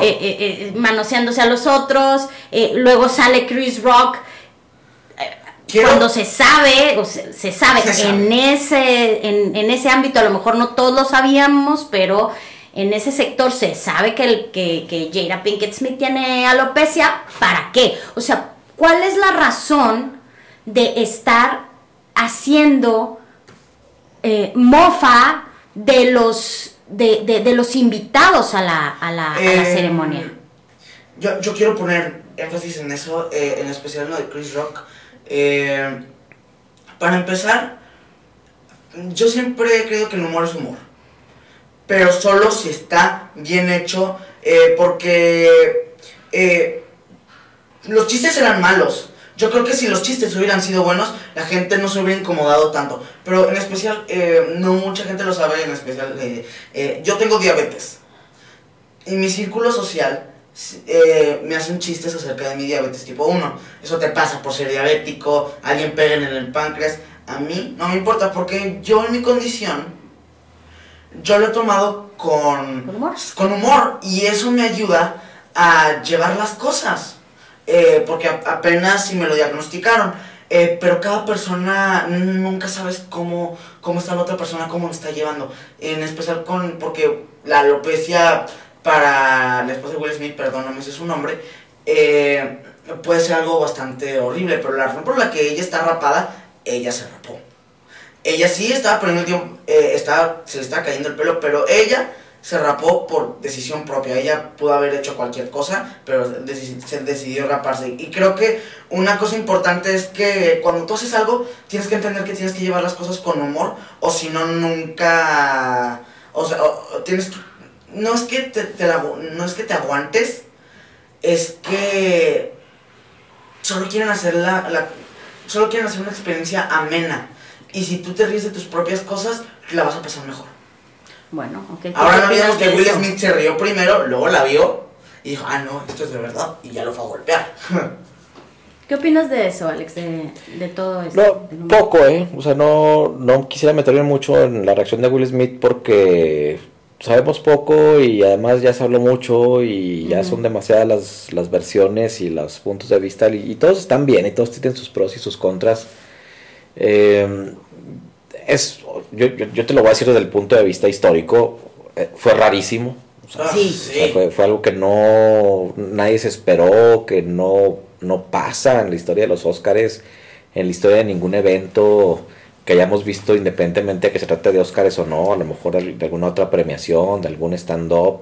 A veces cuando te agreden, pues nomás no te ríes o te enojas o reclamas después o, o- o vas y le preguntas después, pero no te subes al escenario y le metes un fregazo y luego vas y te sientas como si nada, ¿no? O sea, No, y luego empieza a gritar. este, algo, algo muy, es, es una conducta sumamente rara, pero el acto en sí fue sui generis, ya cuando en 10 años hablemos de los momentos de los Óscares, creo que lamentablemente va a estar siempre, como han estado otros momentos eh, feos de los Óscares, porque al final es lo que, por lo cual lo, lo recordamos. Mira, este, estos eh, Óscares, por ejemplo, tuvo un momento muy emotivo al recordar a mm, los 15 años de, de, de Pulp Fiction.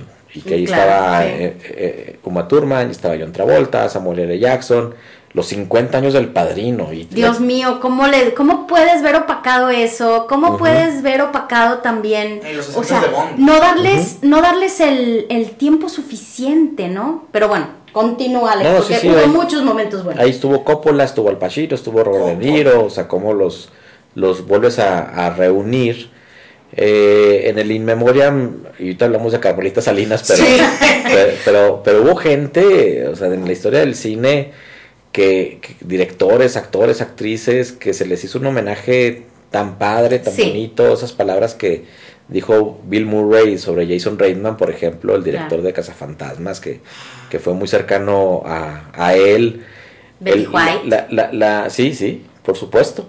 La misma este, fo- forma en, que eh, Tony Krotzur llega y hace su discurso de Sordoma. O sea, son, son varios aspectos que debieron haber marcado a estos Óscares que sí tuvieron pues sus momentos importantes, pero que no nos vamos a acordar ahorita porque fue hace dos días, ¿no? Pero, pero a lo mejor en tres años va- vamos a decir, "¿Y ¿cuándo ganó? Sí, acuérdate, en la que Will Smith le pegó a Chris Claro. Rock. Ese va a ser el punto de referencia Eh, siempre, como, sí, cuando, como cuando La La Land no ganó. O, Claro. o, o sea, Como cuando Marlon Brando no quiso recibir el Oscar y que mandó a Ándale. esta indígena, Tal cual. ¿sí? Como Lo de Marlon Brando, ya Sí. se me había olvidado. Sí, en los, en los, Jennifer- en los Oscars que Jennifer Lawrence se cayó. Ah, Que también así- te iba a decir. Ah, ¿quién Ahora, fíjate, a eh, que lo que pasa es que estábamos platicando, ah, sí, se, se equivocó con el nombre de Idina Menzel. Eh, este, ¿Cómo lo dijo? No, dijo otra cosa terrible. O los gallos que se han aventado. Idina Menzel. Este, La, la presentación de Frozen. Carmen Saraí que, que, que pues a lo mejor se puso nerviosa y no, no lo dio todo como nos, como nos ha acostumbrado siempre, pero pues las dos genios adoradas de, de- de- de- del teatro musical. Este, pero estábamos desmenuzando todo lo que iban a decir en una junta de cómo nos fue en tierra. Oh, sí. horrible. Entonces, y decíamos, es que nos fue de la. A ver si con eso se dan cuenta. Sí. Sí, ¿Con porque... qué van a cerrar? ¿Cómo? Ellos. Ah. Eh, es que es muy raro porque nosotros vemos la ceremonia nada más. Y el, el- el evento es un día previo, hay como una cena, un convivio entre los, entre los nominados Desayuno, y, y gente que, que, que está invitados especiales. La red carpet, la alfombra roja, que también es un evento bien importante. A mí no me interesa, pero pues para toda la industria de la moda, de la joyería, de los peinados, de todo eso, es, es el evento del año, ¿no? Es importantísimo en algunos sectores la, el- la transmisión como tal, por eso me sorprende tanto que les importa tan- tanto el rating, si al final lo que más importa son, son otras cosas, es el precedente histórico y el valor de, del premio. Y luego hay una fiesta esa noche, y luego el día siguiente hay como, como otra vez dar entrevistas y estar ahí con, pues, qué, qué pasó en el evento y tal. O sea, no, no nada más es ir en la noche y me pongo mi... es- Sí, eh, no. por, por ejemplo, alguien como Nicole Kidman, digo todas, ¿eh? Pero Nicole Kidman tiene que preparar unos seis vestidos. Pa- para unas dos, tres...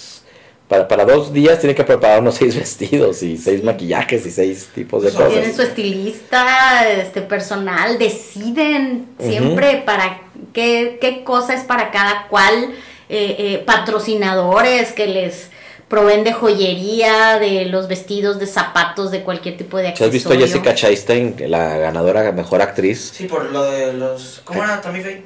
Sí, los, ojos, de Tammy Faye. Faye. Ella tiene fotos con su Oscar, pero tiene muchos con muchos vestidos. O sea, dices, ¿ya que no se cambió? pues sí, es que se están cambiando constantemente porque son diferentes fiestas, porque son diferentes eventos, aunque ya ganó el Oscar, pero ella sigue, No, no duermen. no duermen. Y hay que estar alegres, y hay que estar eh, buenas gentes y todo. Y fíjate que de, de lo que hablábamos hace rato, a lo que me quería ligar yo era precisamente a este premio de mejor actriz. Porque al ganar Je- Jessica Chastain, lo que hizo ella fue tomar la plataforma para hacer un discurso político. Sí. ¿Sí? Entonces, eh, hay mucha gente que ha criticado eso. Que si tienes la oportunidad de estar en esa plataforma, deberías de tomarla para hacer este tipo de, de- de declaraciones. Y hay otros que dicen, a ver, no, no es el lugar ni el momento. Sí, siempre, en, en la historia de los Oscars se ha dado de todo, ¿eh? Es muy común que se haga discurso político, sumamente común. Sí ya es un discurso. O sea, político. eh, o sea, casi siempre es anti-Trump. Hablamos de los últimos 4 o 5 años. California y Hollywood es sumamente anti-Trump. Sí. Hay otros estados que son pro-Trump. Por ejemplo, Texas, Florida, Arizona, este, Georgia. Pero California probablemente sea el menos trompiano. Entonces, cuando estaba él en campaña y cuando estaba él como presidente, prácticamente todos los discursos Ah, en, en esos tres años de Oscar, o fueron cinco años, ponle, eh, fueron políticos anti-Trump. Cuando gana Joaquín Phoenix, pues fue un, un discurso sobre la, natu- la naturaleza, los animales, claro, ecologista. Cuando gana Leonardo DiCaprio, pues ni se diga, ¿no? Que es así como el, el gran ecologista de los, el chiste de de, los actores. novias. No, no, no. Este, pero bueno, acá vimos un poquito de todo. Jessica Chastain, pues hablando so- sobre la, la, perver- la- la- la prevención sobre el suicidio, porque al final su personaje era alguien depresiva que, que cayó en, en eso. Y yo, yo no veo, o sea, que, que se diga qué se debe hacer y qué no.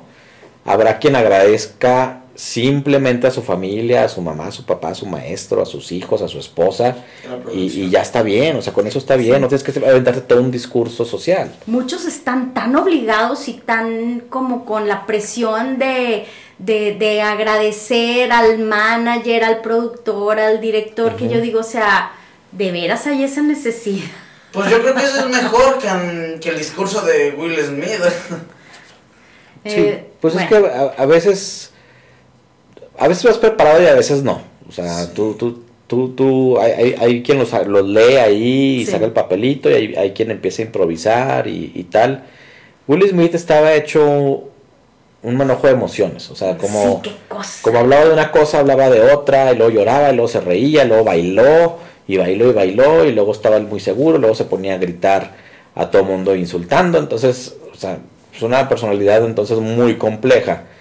No, no sería, pues, este, Se le cayó el teatrito del Super Johnny B. Good, o sea, de que él era todo bondad, todo alegría, hablar cool, eso. siempre optimista, siempre positivo. Y bolas que le sale el demonio que tiene dentro.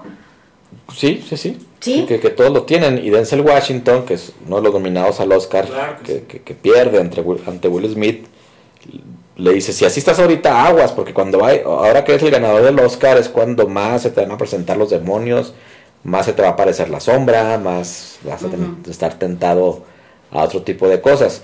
Las dos categorías, la de actriz y la de actor, se me hicieron bien interesantes, las dos bien peleadas. Un- un- una estadística es que de las, o sea, una curiosidad de estos Oscars es que de las nominadas a mejor actriz, ninguna película en las que ellas participan estaba nominada a mejor película. Sí, qué cosa, ¿verdad? Como es de repente raro en, este sentido, ni, ni, ni La hija oscura, ni Spencer, ni Los ojos de Tammy Faye. este, Ni Madres Paralelas, ¿la Madres viste? Paralelas. Sí, sí. Que para mí no. Muy era- fallida. Muy fallida. O sea, no. A mí se me hizo sumamente fallida, un poquito hasta lo de Penélope Cruz también pudo haber sido También por una por, por cuota. La de latina- minoría. la- sí, sí, alguien así de una Sí, extranjera, no, una pero latina. definitivamente a mí Madres Paralelas no me. No.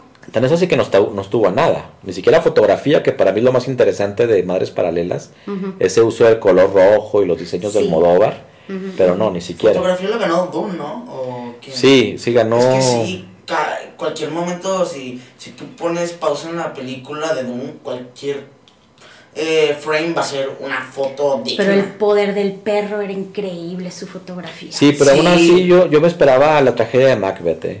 Eh, No a- la vi. A mejor fotografía, de veras es una experiencia en blanco y negro tremenda de luces y sombras. La dirige eh, uno de los hermanos Cohen. Eso se me hizo súper interesante porque ahora, eh, ¿cuál fue de los hermanos Cohen? Porque ahora uno está en teatro y qué curioso que el que dirige la película La tragedia de Macbeth se va por un texto teatral. Sí, bueno, ellos, ellos siempre han sabido mucho de cine y mucho de, de- de literatura y son shakespearianos. Todas sus películas Sí. tienen alguna dejo de tragedia shakespeariana. Macbeth es de, la- es de las, los libros de Shakespeare, o sea, de las obras más oscuras, más tétricas. Son tres brujas ahí que andan en la corte de, de Escocia con reyes medievales del 1100, por ahí. Entonces, pero digo, la historia es fascinante, es complicada, no deja de ser Shakespeare, o sea, no, no deja de ser diálogos muy complejos, pero la fotografía de Macbeth es wow, o sea, ahí sí yo es pocas veces he visto un juego de sombras y de luces tan que, que- que te informe tanto en, en, en- en este sentido narrativo.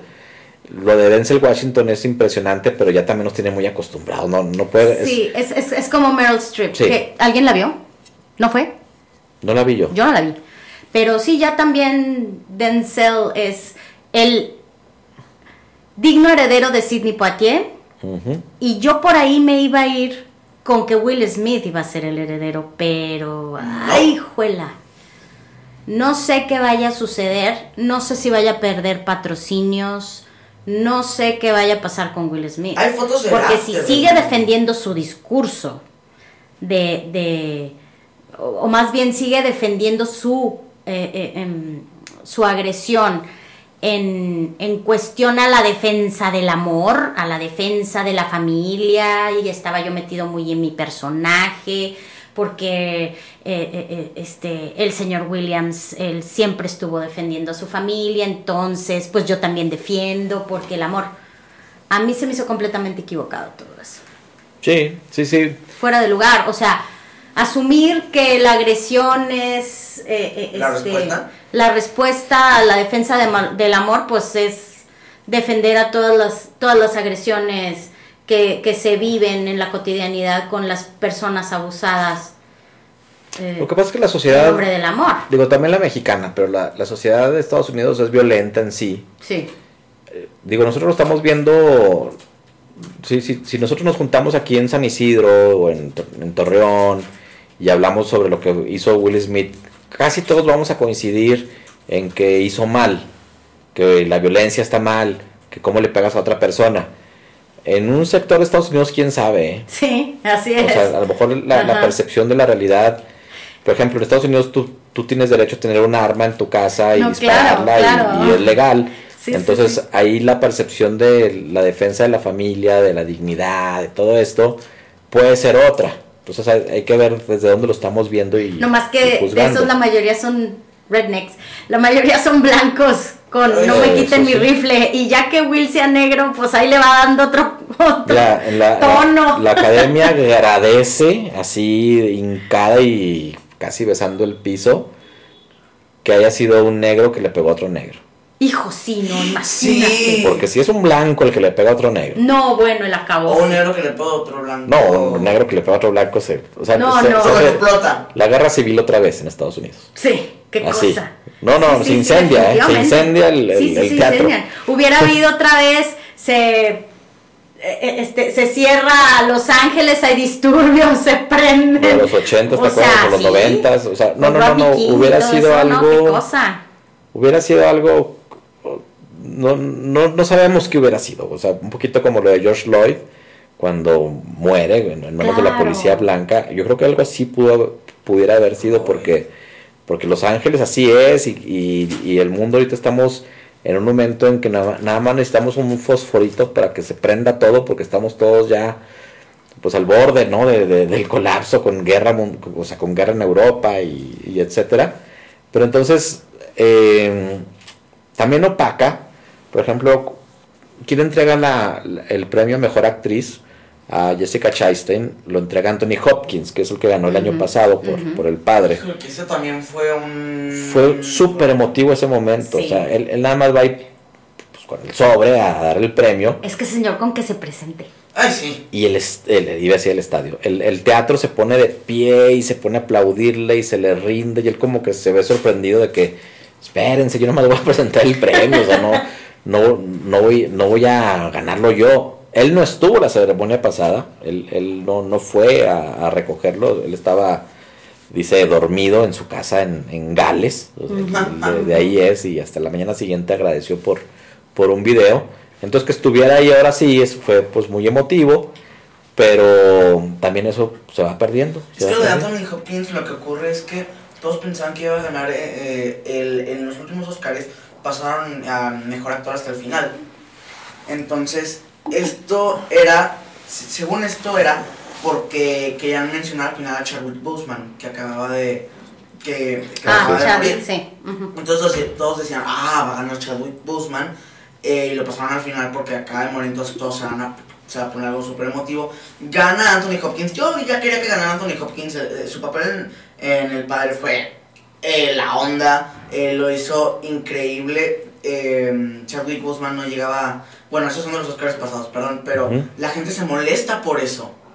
Entonces, si desde ahí la gente ya se está molestando con los Oscars, los Oscars eh, haciendo cosas aún peores, están haciendo algo muy mal y se están yendo por el camino equivocado. Bueno, pues sí, son- seguimos con visiones. Visiones.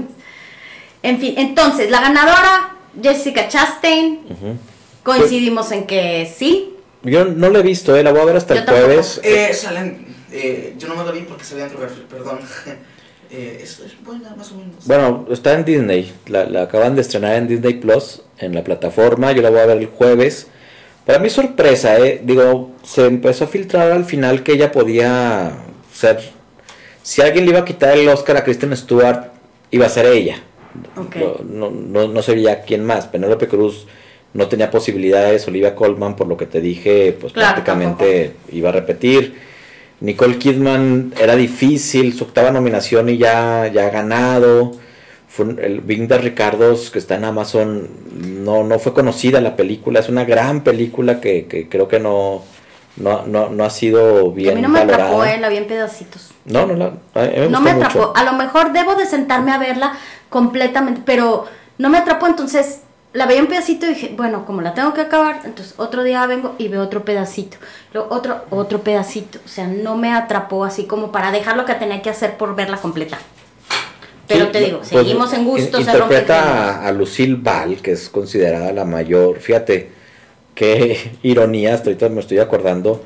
La considerada mejor cómica en la historia de la televisión de Estados Unidos, Lucille Ball, en un evento donde nadie fue cómico, ¿no? Entonces, Sí. este, digo, y sobre todo las mujeres, nadie fue cómica. Bueno, y de hecho hubo un chiste de una de las comediantes donde, donde dijeron, híjole, que, que, que mm, eh, mérito haber hecho una película, Nicole Kidman, le, creo que sí se dirigían a ella, donde se trata de la comediante más famosa de Estados Unidos, sin que la película te dé ningún apunte de comedia, no te ríes en la película, la Sí, no. película toda ella es un drama y sin embargo se trata de Lucille Ball, la comediante de América. Entonces, pues sí, sí era algo así como que muy... Que eso es algo bueno porque están viendo desde otra perspectiva a una comediante. Sí, es Porque la vida de un comediante no es de puro chiste, risa y carcajada. Ah, no, por supuesto que no. Entonces eso es algo bueno.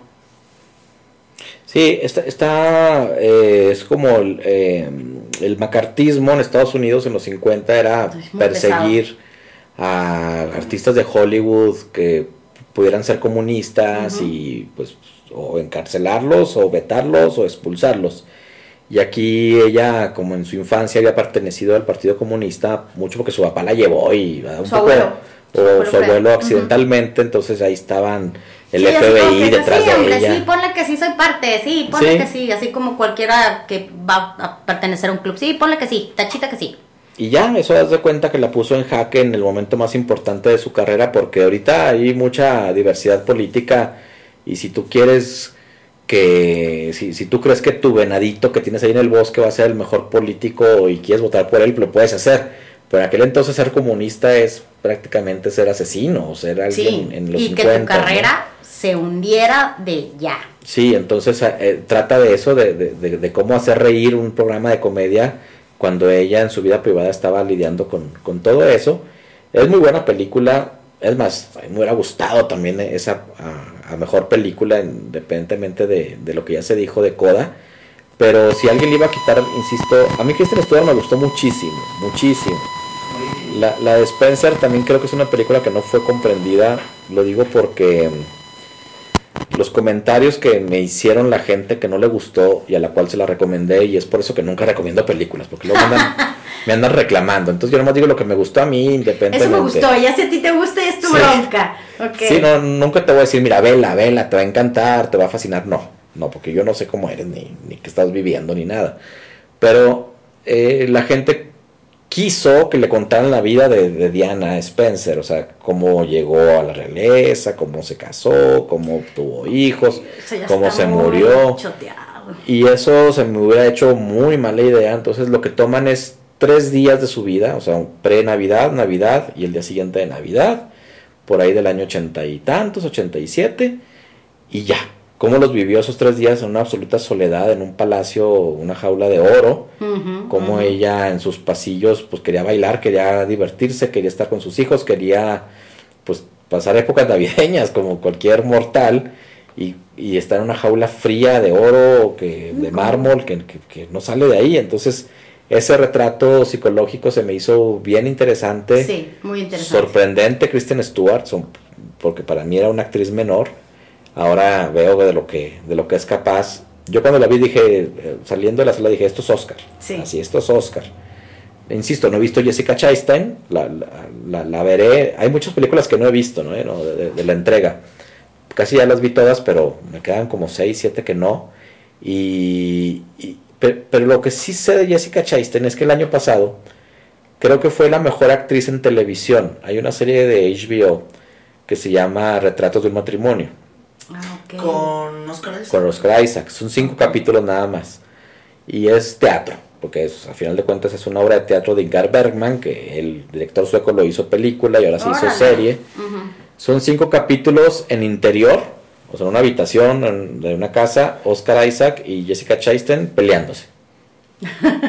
Punto. En resumidas Sí, cuentas. o sea, cada capítulo es de una hora, o en la cocina o en la sala, discutiendo que quién se va a quedar con la hija, quién va a ir por la comida, quién va a ser, quién va a trabajar y quién no. O sea, difícil tema, denso tema. Y pasan por todas las emociones durante la hora, los dos, eh, de una forma muy, muy atractiva. Entonces, sé que lo merece Jessica Chastain mucho porque ya veo lo, lo que viene haciendo. No, y en The Help también estuvo genial. Desde ahí. O sea, desde The Help que fue así como que cuando prendió y luego también estuvo en... um, Fue su primera nominación de Help. Y después ay, estuvo la, en la de guerra esta, hombre, la que ganó. La hora más Ah, oscura.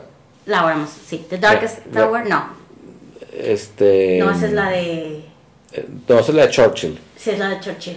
Sí. Pero. pero Sí, ya sé cuál dices, hombre. Sí, una de Afganistán que Sí, sí, andaban ahí sí. cazando a, a Osama. Ándale, ella, ella estuvo nominada a mejor actriz, pero tampoco ganó. O sea, esta fue su tercera nominación. Ya es la tercera. Y es apenas la primera vez que gana. Eh, Vamos, a ver, ¿qué vas a decir? Yo quería, es que quería aportar algo para lo de Spencer, pero no. A ver, de. Spencer, ¿qué? Eh, eh, a lo largo del programa hemos estado hablando de cómo eh, pueden, aunque sea por ejemplo un tema que ya se ha usado antes, que se haga de una manera diferente. Entonces, la, ¿cuántas veces ya hemos visto la historia de Diana? No, ya, tú Eh, dime. hay como 40 Lo que mil películas, una serie y así. Entonces me gustó que Spencer lo viera más que un modo realista. eh, vemos, eh, es más como entrar en la mente de Diana. Eh, porque obviamente a Ana Bolena no se le presentó en la cena de Navidad ni se tragó el collar. Entonces, eh, eso es algo que me, que me gusta mucho porque juegan con eso. Entonces, eh, otra vez vimos, entre comillas, la historia de, de Diana, pero de una manera diferente. Y eso es algo que eh, es totalmente aplaudible. Sí, se agradece. Bueno, pues ahora el mejor actor. ya hablamos de Will Smith, ya. Listo. Pero así en resumidas cuentas, ¿te parecía Ray Richard su personaje para ganar el Oscar? Sí, eh, yo no- sabía que Javier Bardem no tenía posibilidad, así un Sí. poquito lo que le pasaba a Penélope Cruz. Eh, la, la sor- sorpresa si la daba iba a ser para Benedict Cumberbatch por el poder del perro. Que se Ya- hizo excelente. A mí me, me hubiera gustado más él. Sí, sí, era, era complicado porque, insisto yo con las cuotas, o sea, no, no ibas a premiar a dos blancos, bonitos los dos, güeritos los dos, o sea, había que meter ahí un poquito de diversidad. Tal vez en el 2028. Sí, va a ser muy complicado que se repita. o sea, aquí, aquí al final de cuentas tuviste toda la diversidad, ¿no? Al- alguien con esta.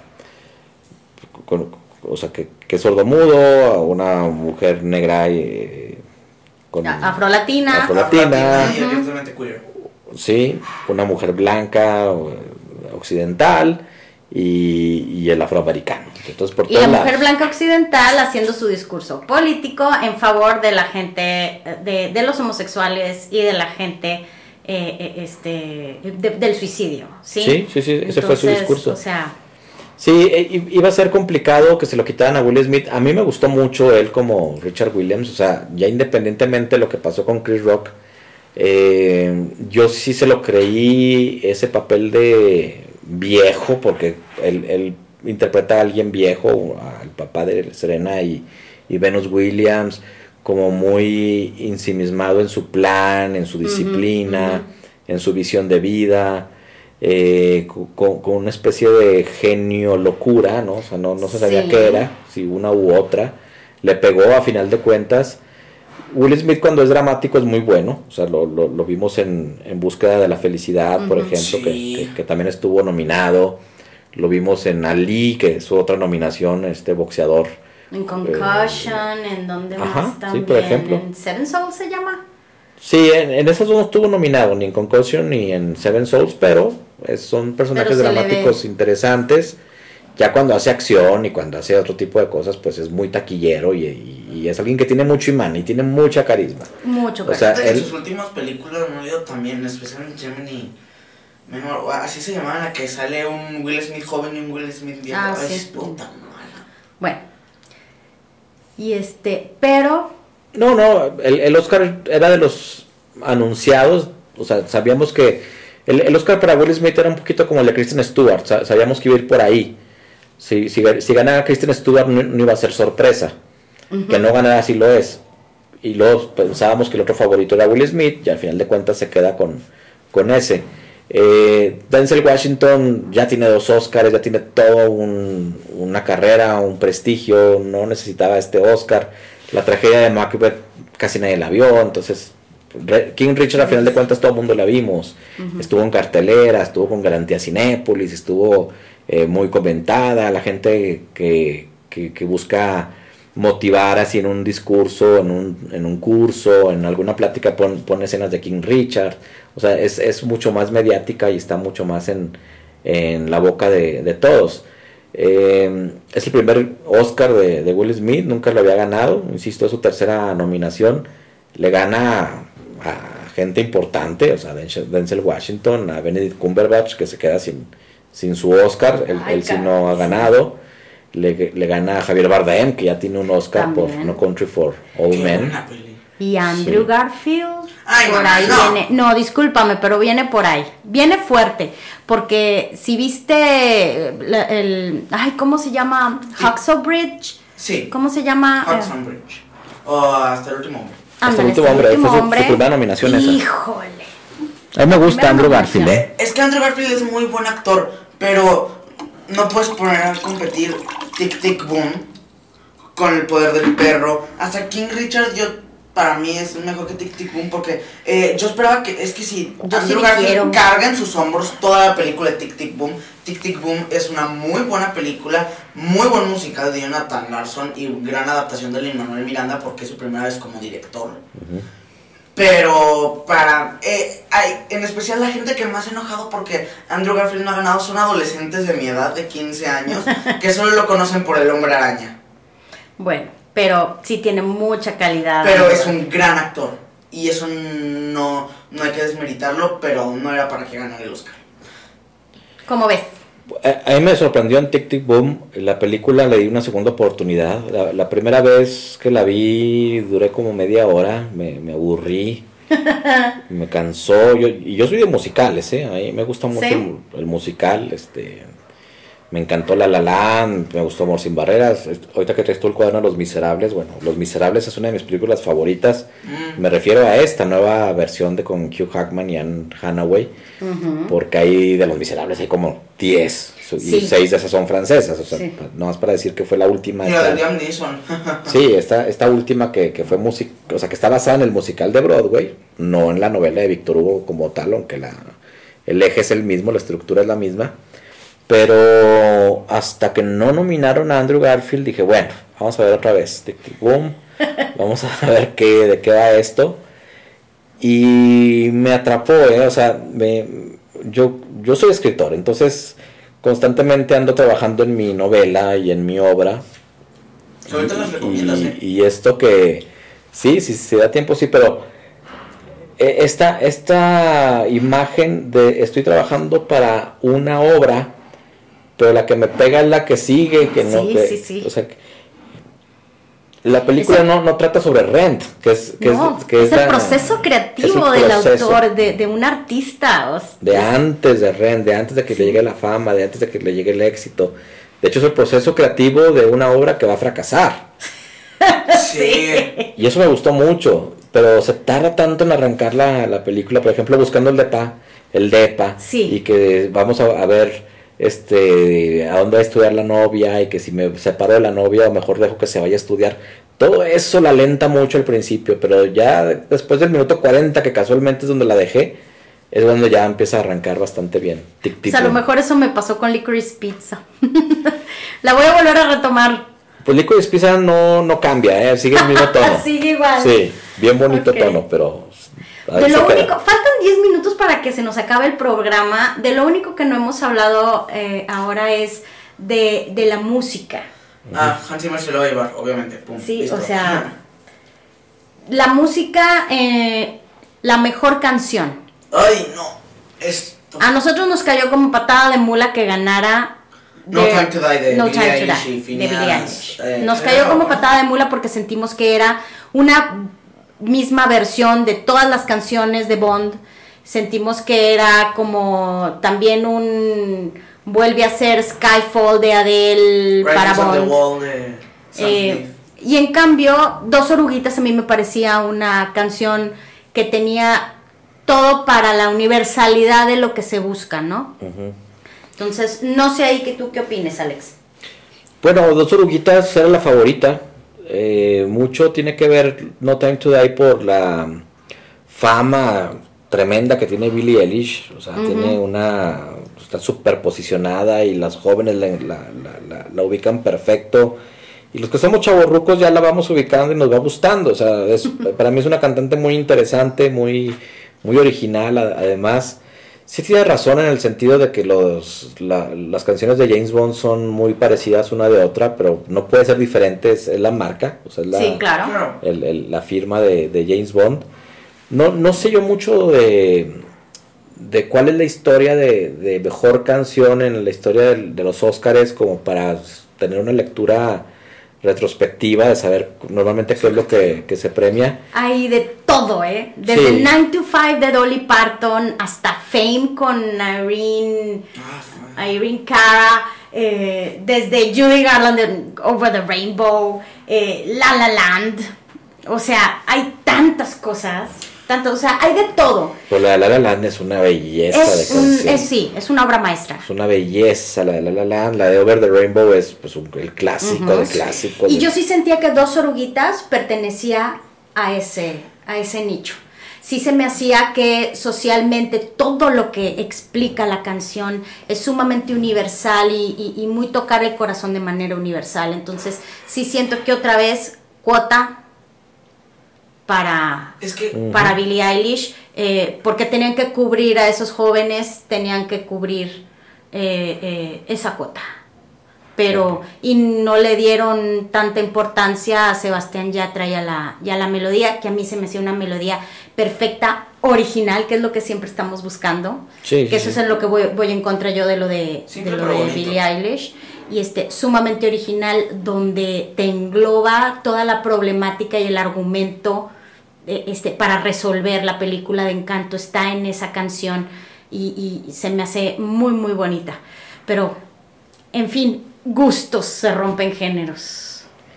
Sí, no, bueno, pero los gustos tienen que de alguna forma, yo, yo eh, insisto, se va ahí quizá con la cuota juvenil. O sea, si no vas a premiar a Andrew Garfield, bueno, pues a Billie Eilish, ¿no? También para, Sí. para, para generar nuevos, nuevo público para el Oscar, porque al final estamos hablando de, de un evento que está envejeciendo, ¿no? O sea, que, que, que Está ya- envejeciendo y tiene que estar en constante renovación, en constante cambio. Tenemos ya los últimos minutos. vestuario. No, ya el vestuario ya se fue. Cruella me pareció maravillosa en vestuario, una excelente decisión. original. Estuvo increíble, todo el vestuario de Cruella estaba magnífico. Eh, Alex, Los Oscars más acertados, ¿eh? El de vestuario. El de Cruella fue maravilloso. Qué bueno que ganó. no hablamos de animación. pues ya no nos dio chance. Qué horrible. Alex, para cerrar el programa, los Óscares, ¿es eso? ¿Es algo que está envejeciendo y que se tiene que renovar? Yo creo que te- te- tendrían que, que no rejuvenecerse tanto. O sea, a lo mejor es lo que están buscando, ser demasiado dinámicos, demasiado inclusivos, demasiadas cuotas. Tienen que, que ser un poquito más conservadores, o sea, más que sean más serios. Porque es lo que están perdiendo, seriedad. Y cuando, cuando pierdes seriedad, cuando dejas de, de tener credibilidad, ahí sí, ya no te repones. ¿eh? O sea, Ok. ahí sí con eso ya no. Eh, yo he visto de todo en los Óscares, llevo 30 años viéndolos así con, con, con atención y esta fue la vez que más, más por los aires lo, lo- lo encontré, más por todos lados. Sí, ¿verdad? Muy desesperados los productores. Muy desesperados, claro. Por cumplir con todo mundo y eso nunca vas a poder. Eso, justo, justo eso. Nunca le vas a poder dar gusto a nadie. Entonces sí, seguir tu propia línea, responsabilizarte y, y- y ser auténtico con lo que, con lo que buscas.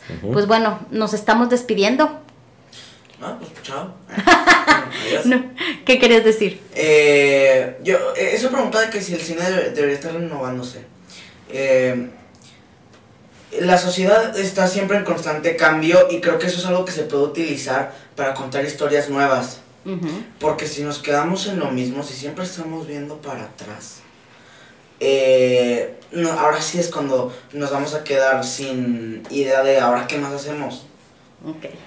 Claro, nunca le vamos a dar gusto a todos, pero ese es el punto, hacer historia, historias para todos. Eh, no una historia que conecte con todos, pero hacer muchas historias y que cada una conecte a cierto grupo y que todos estén satisfechos. Yo no sé qué es lo que se puede hacer ahí. sí, está cañón.